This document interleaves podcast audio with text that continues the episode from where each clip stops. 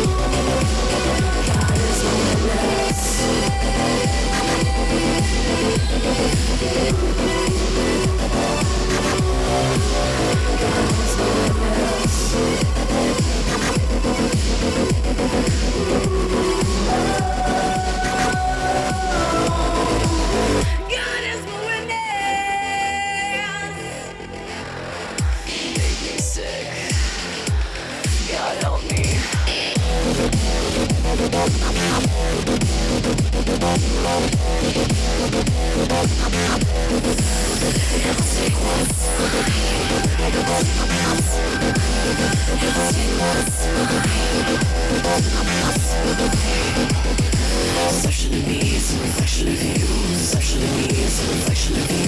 Reflection of you. Reflection of you. Your perception of me is a reflection of you. Perception of me is a reflection of you. It's a reflection of you.